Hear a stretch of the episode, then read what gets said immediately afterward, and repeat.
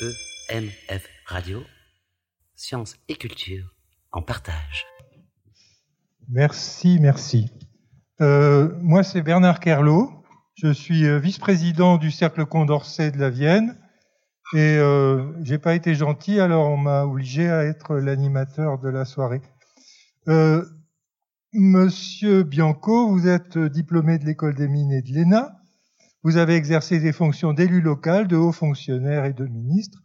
Et vous êtes aujourd'hui président de l'Observatoire de la laïcité.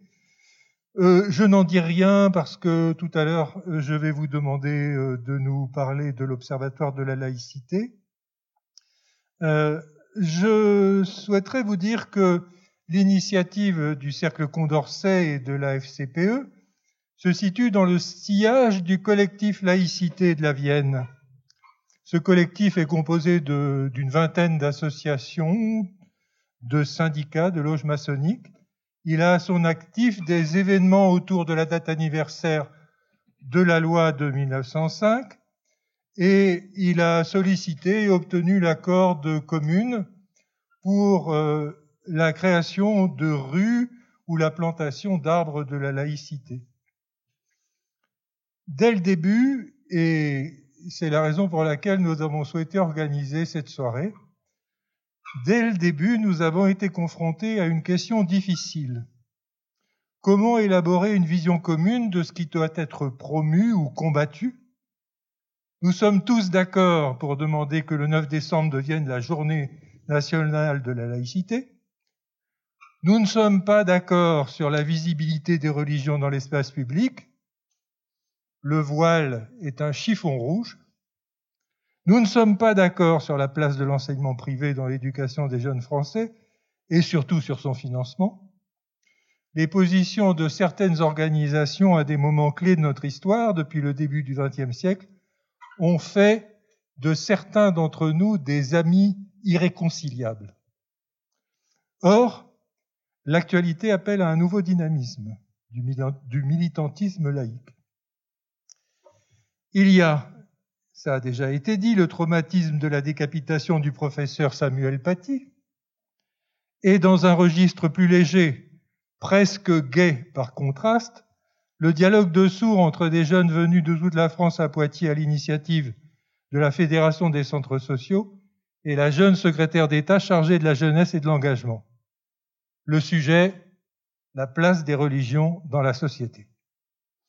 Il y a le projet de loi pour lutter contre l'islamisme radical, annoncé comme de lutte contre le séparatisme, puis finalement nommé projet de loi confortant les principes républicains. Il y a localement la question de l'ouverture de créneaux non mixtes dans les piscines de Poitiers. Il y a enfin, outre-Atlantique, le spectacle consternant des élections présidentielles américaines qui présage peut-être de nouvelles avancées des mouvements identitaires et des démocraties libérales. Que peut, que doit l'éducation populaire, les associations, les syndicats, alors que le seul mot laïcité suffit parfois à déchaîner les passions? Vous nous donnerez sans doute quelques exemples inspirants. La laïcité a été une avancée majeure dans une société au bord de la guerre civile tout progrès de l'humanité est en danger quand on croit ne plus devoir se battre pour lui. Cette soirée sera utile si nous progressons vers une définition non pas simple, parce que la vie en société ne l'est pas, mais plus claire du combat culturel que nous devons mener collectivement. Alors donc, vous qui êtes en ligne, qui nous regardez de loin, ce qui nous frustre beaucoup, on aurait préféré vous avoir avec nous, vous allez nous poser des questions en attendant, je voudrais en poser une première.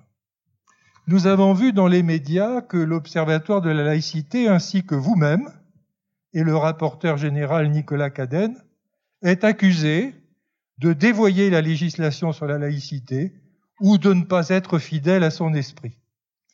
Des questions vous seront sans doute posées à ce sujet, mais dans un esprit cercle condorcet, donner accès à des informations validées pour permettre leur libre examen et, dans l'idéal, un échange fructueux entre des personnes d'opinions différentes, nous souhaitons que vous nous fassions un exposé introductif.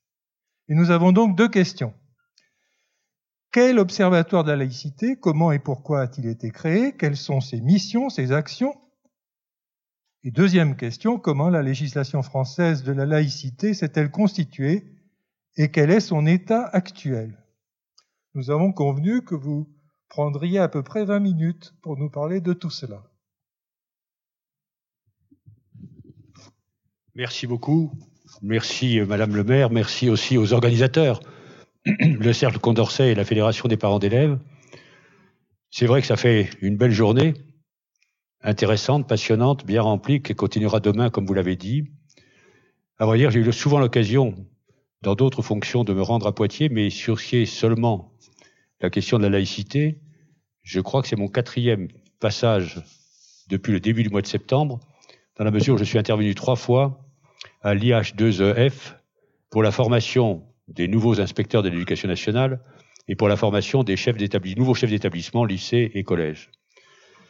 Alors, puisqu'on évoque Condorcet, avec le cercle Condorcet, j'ai retrouvé une citation que vous connaissez sans doute tous, et qui me paraît tout à fait résumer l'esprit de la laïcité. Condorcet disait Nous ne désirons pas que les hommes pensent comme nous, mais que les gens apprennent à penser d'après eux-mêmes.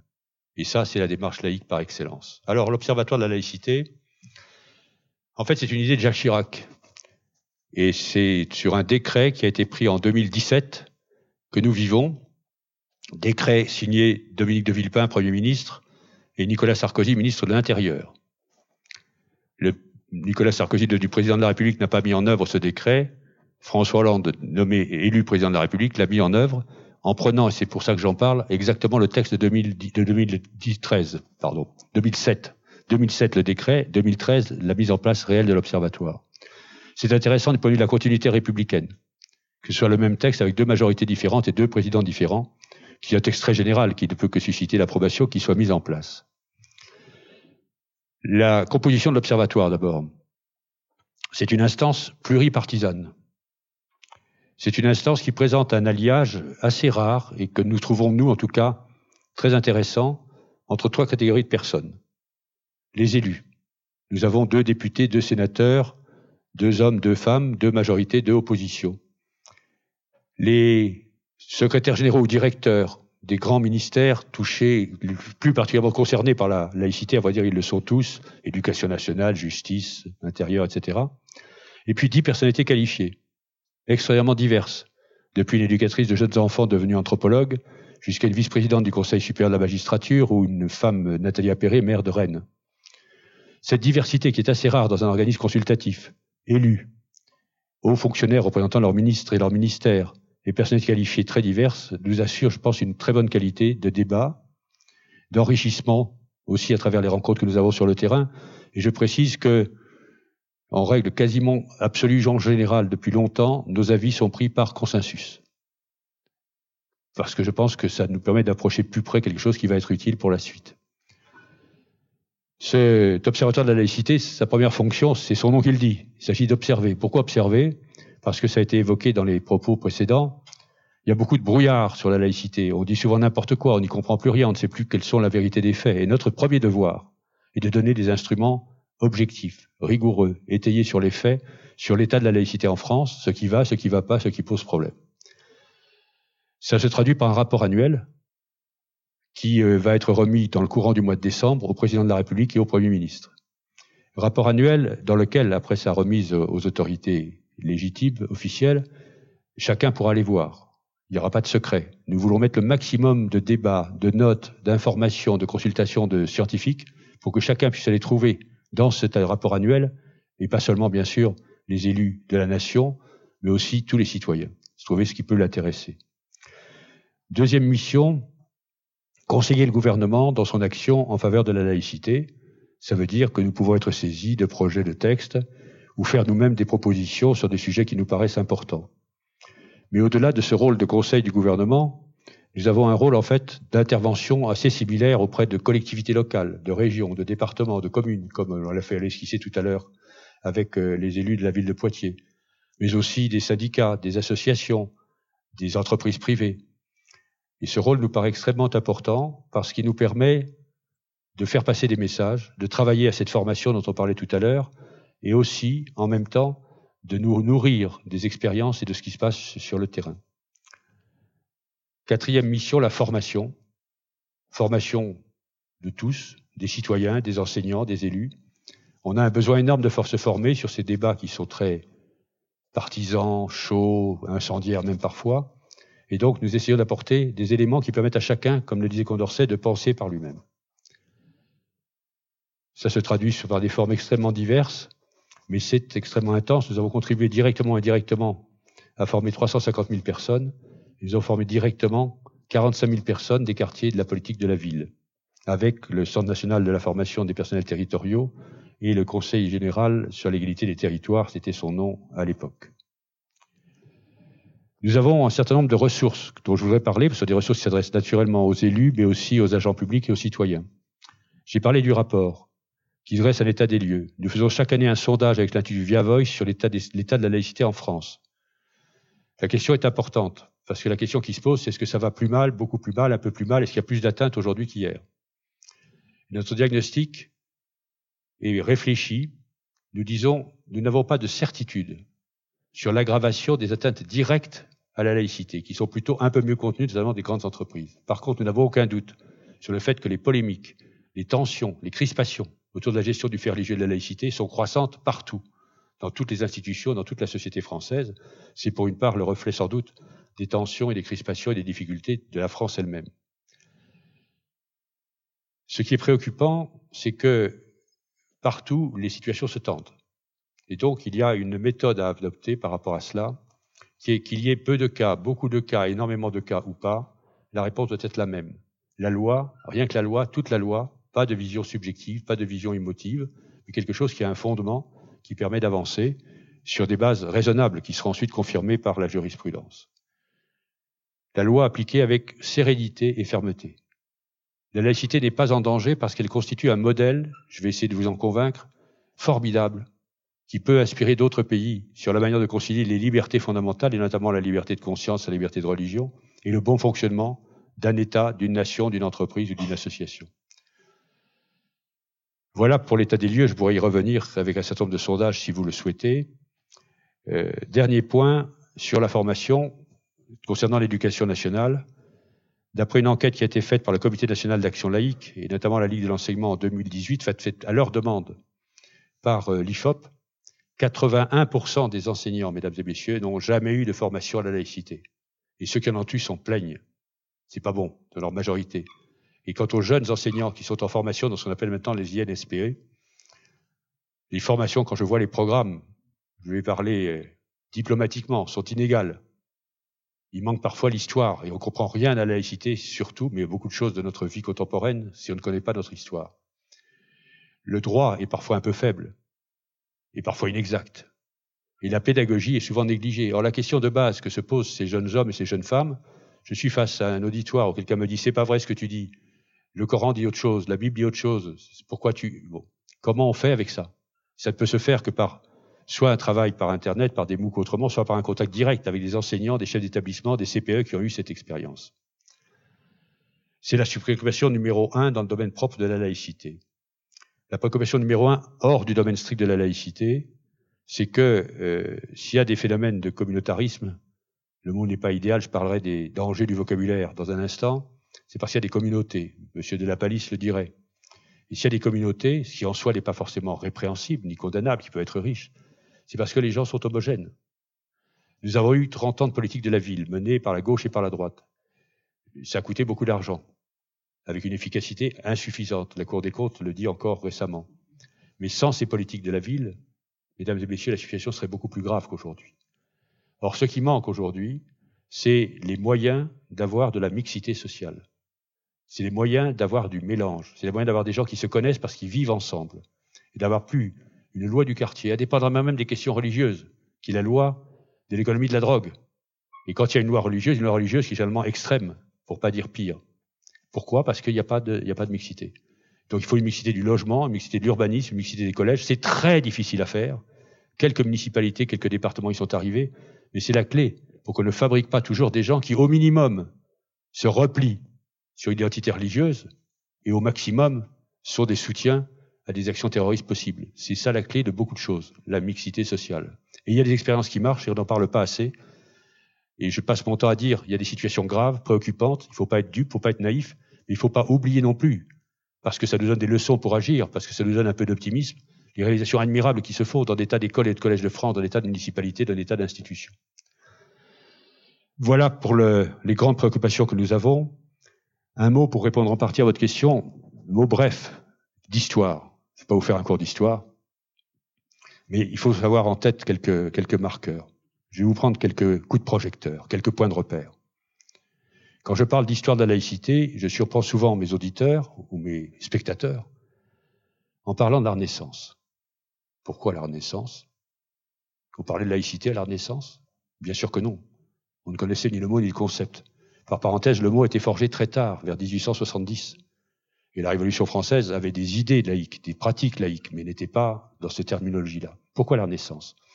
Parce qu'il se produit ce phénomène extraordinaire que des hommes et des femmes, quelques hommes et quelques femmes, décident de penser par eux-mêmes, de ne pas accepter comme acquis les dogmes scientifiques ni les dogmes religieux. Et ça, mesdames et messieurs, c'est l'essence même de la démarche laïque. Penser par soi-même, faire appel à la raison, se forger sa propre opinion. Pour ça que je parle de la Renaissance. Alors après, bien sûr, il y a le mouvement des Lumières, avec tous ces acteurs que l'on connaît. Il y a le rôle capital des francs-maçons. Il y a la Révolution française, bien sûr. Sur la Révolution française, je voudrais insister sur un point, c'est que la Révolution française pose le premier pilier de la laïcité, qui est la liberté. C'est l'article 10 de la Déclaration des droits de l'homme et du citoyen qui dit Nul ne doit être inquiété pour ses opinions, même religieuses, pourvu que leurs manifestations ne troublent pas l'ordre public établi par la loi. Liberté, ne pas troubler l'ordre public. Et puis, il y a l'article 4 qu'il faut garder en mémoire.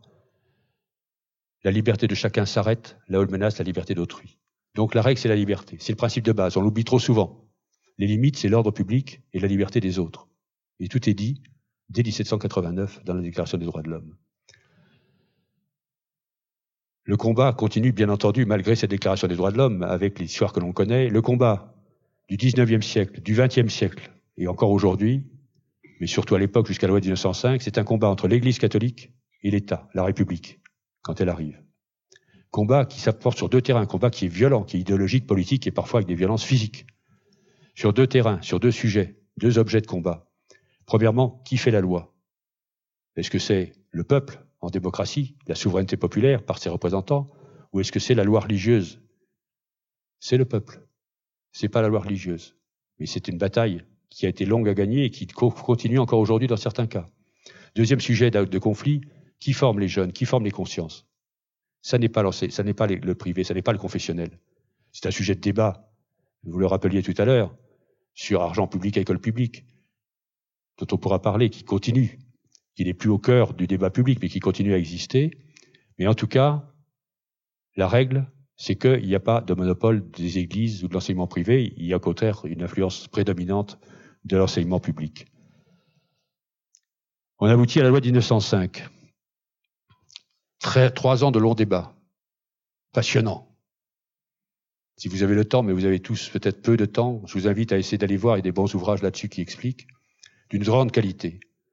Et en fait, il y a le camp des conservateurs, je fais globalement conservateurs politiquement, conservateurs dans leur interprétation du rôle de la religion, mais dans le camp laïque, il y a deux tendances qui s'affrontent, deux visions qui s'affrontent. Il y a celle qui l'emporte généralement assez largement, ça dépend des votes, qui est menée par Aristide Briand, le rapporteur de la loi, Jaurès et un peu plus tard Clémenceau.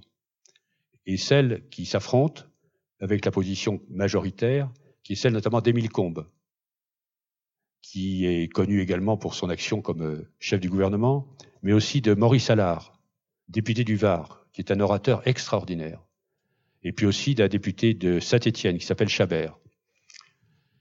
Et le débat est le suivant. Le, le groupe de Combes considère que la religion est un danger. On ne dit pas la phrase de Marx. La religion est l'opium du peuple. Il faudrait la citer dans le contexte, mais bon, la religion, on ne dit pas ça, mais l'idée est là. Et donc, euh, le camp, animé par Chabert, Allard et, et, et, et Combes, dit, bon, c'est bien, on a séparé l'Église de l'État. C'est bien, mais ça suffit pas, il faut éradiquer la religion. Donc, il faut interdire les processions. Non, répond Aristide Briand. C'est l'article 10 de la Déclaration des droits de l'homme et citoyens. Une procession, c'est une manifestation de conviction. Oui, si ça dérange, oui, si c'est un trouble à l'ordre public. Et donc, la majorité vote pour qu'on n'interdise pas les processions soumises à la liberté de l'ordre public, à la garantie de l'ordre public. Et puis ensuite, il y a un épisode assez savoureux dans lequel c'est Chabert qui interpelle euh, Aristide Briand. Et Chabert lui dit, Monsieur le rapporteur, je tiens d'abord à vous féliciter, vous et la commission, pour le formidable travail accompli. Mais vous avez oublié quelque chose, nul doute, nul doute, que vous allez réparer cet oubli dans l'heure. Vous avez oublié d'interdire la soutane des curés. Et Aristide Briand a cette réponse qui est très conforme à l'esprit de la loi, qui n'est pas une réponse euh, fondamentalement juridique au sens strict du terme. Il dit la question de la soutane des curés qui paraît préoccuper euh, si fort monsieur le député, nous nous sommes évidemment posés et nous avons explicitement refusé de l'interdire. Pour plusieurs raisons. D'abord, nous n'allons pas nous donner le ridicule de contrôler les vêtements en public. Ensuite, n'ayez nul doute que si ça servait les intérêts de l'Église, l'imagination combinée des tailleurs et des curés trouverait une autre manière de se faire reconnaître. Je ne cherche pas d'analogie avec le voile, c'est pas le même sujet, mais c'est pour montrer l'esprit dans lequel travaille euh, Aristide Briand.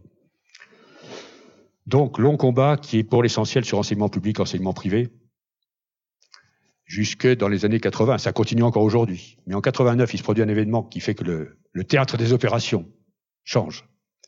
1989, c'est le, principal d'un collège de Creil qui exclut deux jeunes filles parce qu'elles portent le foulard. J'ai eu l'occasion de le dire tout à l'heure aux, élus qui participaient à la réunion. Ce qui est frappant, c'est qu'il ne se passe rien dans un premier temps. Ce qui va devenir une affaire d'État est ignoré. Un journaliste de Libération voit une petite mention dans un journal local et dit ça c'est important. Et on grimpe au sommet, on grimpe au rideau. Euh, la presse entière suit ça, les plus grands mots sont employés. J'ai des amis dans les deux camps, d'ailleurs ceux qui sont pour l'interdiction, ceux qui sont pour le dialogue. Donc c'est Munich de l'école républicaine, Vichy de la pensée. Ça facilite beaucoup la compréhension du sujet. Que fait le gouvernement? Il interroge le Conseil d'État. Conseil d'État, il n'y a, pas de loi. Si vous voulez changer les choses, il faut une loi. Mais si vous faites pas de loi, il faut essayer le dialogue. Ça paraît raisonnable. Sauf que ça marche pas. Et on perd beaucoup de temps à tenter le dialogue. Et on voit qu'il y a des, conflits, des conflits avec les parents d'élèves, des conflits avec les élèves, des conflits parfois à l'intérieur même des établissements, des conflits dans les tribunaux administratifs. Il faut attendre le début des années 2000 pour que la commission Stasi, rassemblant des experts de différentes, euh, différentes origines, dise il faut faire une loi. En même temps, moi je suis député à l'époque et je vote cette loi sans hésitation et je ne regrette pas de l'avoir votée. Euh, il y a une commission d'enquête parlementaire présidée par Jean-Louis Debré, alors président de l'Assemblée nationale. Et ce qui a motivé beaucoup de mes collègues des différents groupes politiques pour être favorables à une loi alors que leur euh, religion, si j'ose dire, n'était pas faite au début, c'est que on entend dans cette commission de très nombreux témoignages de parents d'élèves, d'enseignants, de chefs d'établissement qui nous disent, dans le cas que je connais, c'est pas une crise d'adolescence qui pourrait être gothique ou punk c'est pas la pression du papa, de la maman, du grand frère, du cousin. C'est par un choix personnel d'identité. C'est une opération politique menée par des gens qui ne parlent pas, c'est ni les élèves ni les parents qui parlent, ce sont des avocats, des juristes remarquablement formés qui ont épluché la jurisprudence du Conseil d'État, de la Cour de cassation, de la Cour européenne des droits de l'homme. Et là, c'est une question politique qui se cache derrière la question religieuse. Et donc, la loi arrive qui interdit, je donne le, texte exact parce qu'on l'a souvent mal, mal traité, tout signe ou manifestation, ou, pardon, tout signe ou, ou habillement, tout signe ou habillement manifestant ostensiblement une appartenance religieuse. C'est ostensiblement, c'est pas ostentatoire. Parce que ostentatoire, ça veut dire qu'il volontairement se montre. Alors il faut sonder euh, si c'est volontaire ou pas volontaire. Ça se voit ou ça se voit pas.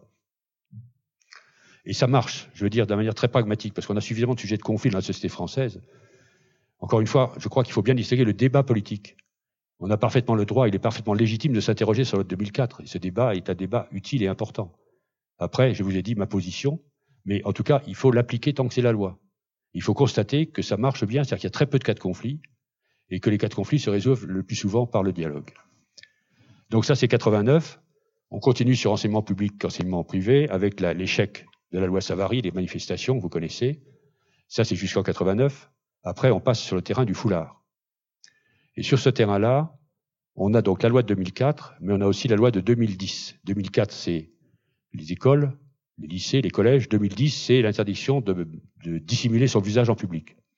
Ça n'est pas une loi sur la laïcité. Ce n'est même pas une loi tout à fait sur euh, l'égalité femmes-hommes, même s'il y a un considérant qui y fait allusion. C'est une loi de sécurité et une loi d'ordre public.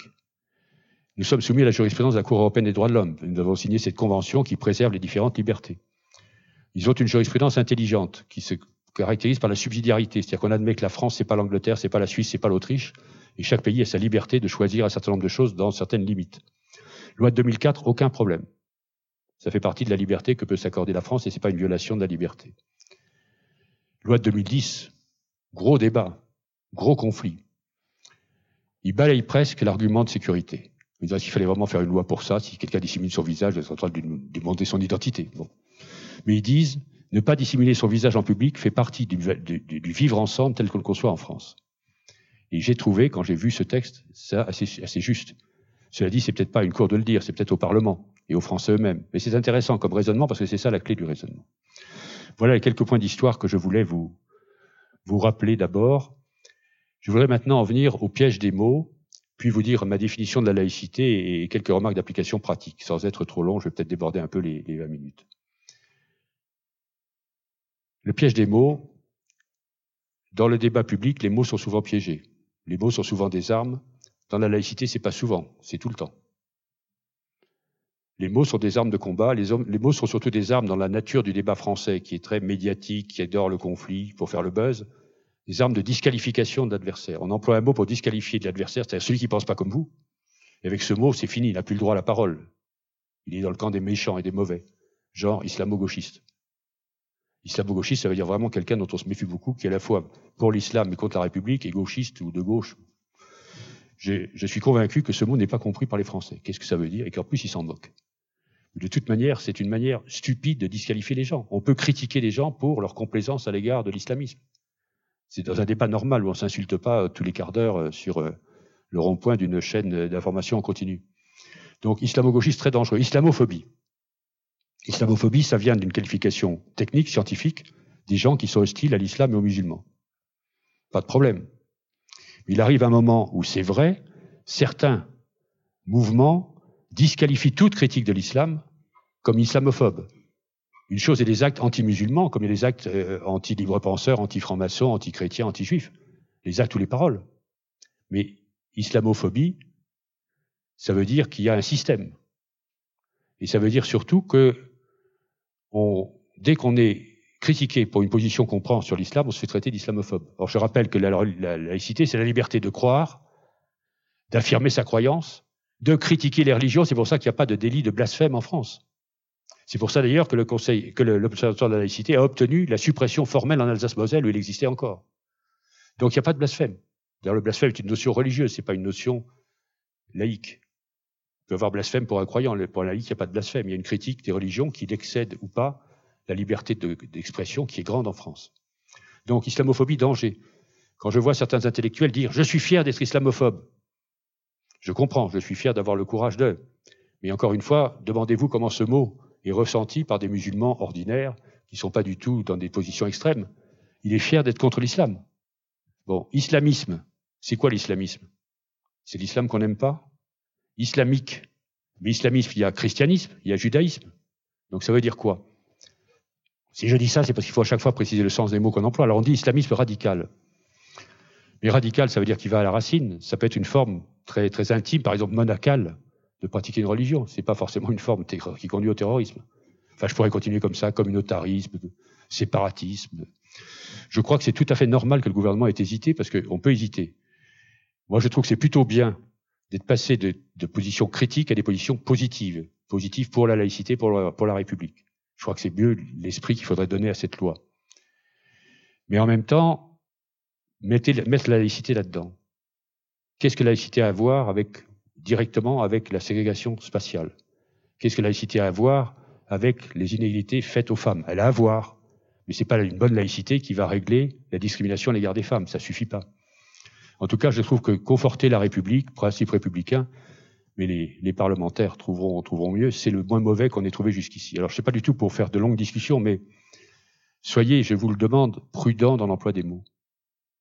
Observez avec attention ceux qui les emploient. Regardez les définitions qu'on donne. On peut utiliser tous les mots que je viens de dire, mais à condition d'être très précis dans la définition et calme. On n'est pas obligé de hurler quand on ne parle pas la même position que vous. La définition de la laïcité maintenant, euh, finalement, je crois que c'est assez simple. Et je vais vous proposer ma définition, comme je l'ai fait tout à l'heure, pardon de la répétition. La laïcité, c'est pas une valeur. D'ailleurs, j'ai vu que le message avait été aussitôt entendu. Une valeur, c'est liberté, égalité, fraternité. Et les valeurs, c'est quelque chose d'assez subjectif.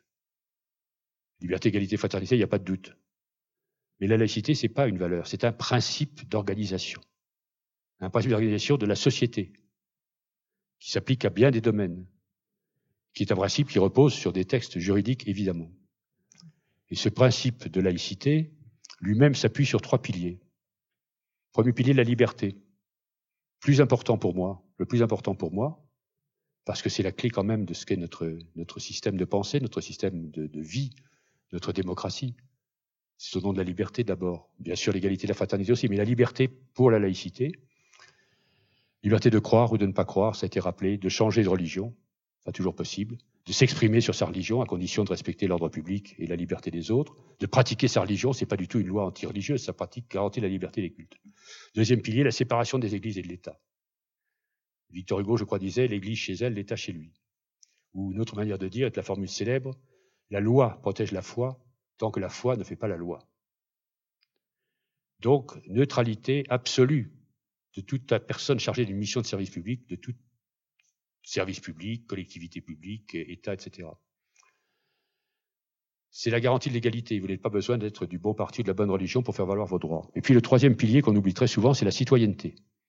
Nous sommes différents, c'est une source de richesse, mais nous sommes différents et c'est une source de richesse si nous servons de la laïcité pour construire, pour construire une appartenance, pour construire, pour faire nation. Ça veut dire que nous sommes d'abord, quelles que soient nos appartenances, des citoyennes et des citoyens à égalité de droits et de devoirs. Et cette notion de citoyenneté, qui est abstraite, qui n'est pas définie dans un texte, elle est universelle. On peut avoir des citoyens dans tous les pays, de tous les temps, avec toutes les religions dominantes ou l'absence de religion dominante.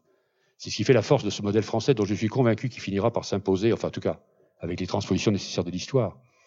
Et c'est ce qui fait que la laïcité ne peut pas en tant que principe être menacée, parce qu'elle a une force qui dépasse la conjoncture. C'est pour ça que ce n'est pas la peine de changer la définition de la laïcité, il suffit de l'appliquer aux personnes, pas à la subjectivité. Est-ce qu'il y a des actes ou des paroles contraires aux lois de la République? Sanctionnés, immédiatement, fermement. Définition de la laïcité, application pratique. Application pratique, c'est souvent du bon sens. Je vais prendre deux exemples, et puis je terminerai par, euh, par cela. Premier exemple, les cantines scolaires. Que dit la loi? Rien, parce que ce n'est pas un service public obligatoire, mais facultatif, donc il y a évidemment des règles d'hygiène et de sécurité, mais pas de règles sur les menus. Que disons-nous l'Observatoire, après beaucoup de municipalités de gauche, de droite et du centre Il faut offrir du choix, pour autant qu'on puisse s'organiser. Le choix, c'est bon pour la santé. Ça permet aux végétariens de ne pas manger de viande le jour où il y a de la viande, il y a un autre menu. Ça permet à celui qui un jour donné ne veut pas manger de viande de ne pas manger de viande ce jour-là. Et ça permet à celui qui, juif ou musulman, de ne pas manger de viande de porc, de ne pas manger de viande de porc. Donc on ne fait pas une solution pour les juifs ou les musulmans, qui séparent. On fait une solution qui rassemble les besoins et les souhaits pour autant qu'on puisse le faire. Ça veut dire, ça veut pas dire qu'il faut faire des menus confessionnels. Ça, c'est complètement contraire à la laïcité. Mais offrir du choix. C'est pas très compliqué. Pourquoi est-ce qu'on en fait un débat idéologique en disant que c'est comme certains que c'est pas laïque d'offrir du choix? Pourquoi est-ce que certains vont jusqu'à dire qu'ils ont qu'à reprendre deux fois des frites? Ça, c'est vraiment une solution nutritionnelle excellente. Le débat n'existe que parce qu'il y a des gens qui posent des débats pour des bases idéologiques plus que discutables, fausses. Alors même qu'on a trouvé une solution de bon sens dans beaucoup de municipalités. Donc je voulais vous dire que le bon sens pourrait parfois nous aider beaucoup. Autre exemple, les autorisations d'absence pour des fêtes religieuses en dehors des fêtes légalement chômées et fériées. Le critère, il est toujours la même chose. Est-ce que ça pose un problème à l'intérêt général? Est-ce que ça pose un problème au fonctionnement de l'atelier, du service, de l'école, de l'usine? Si ça pose un problème, on dit non. Si ça pose pas de problème, on peut dire oui. Voilà ce que je voulais vous dire en, introduction, en réponse à vos propos, en rajoutant une dernière chose. La laïcité, c'est important, mais ne lui demandons pas de tout faire. Il faut aussi le social. Et Jaurès disait, la République est laïque et sociale, elle restera laïque si elle s'est restée sociale. C'était vrai en 1903, c'est encore plus vrai aujourd'hui.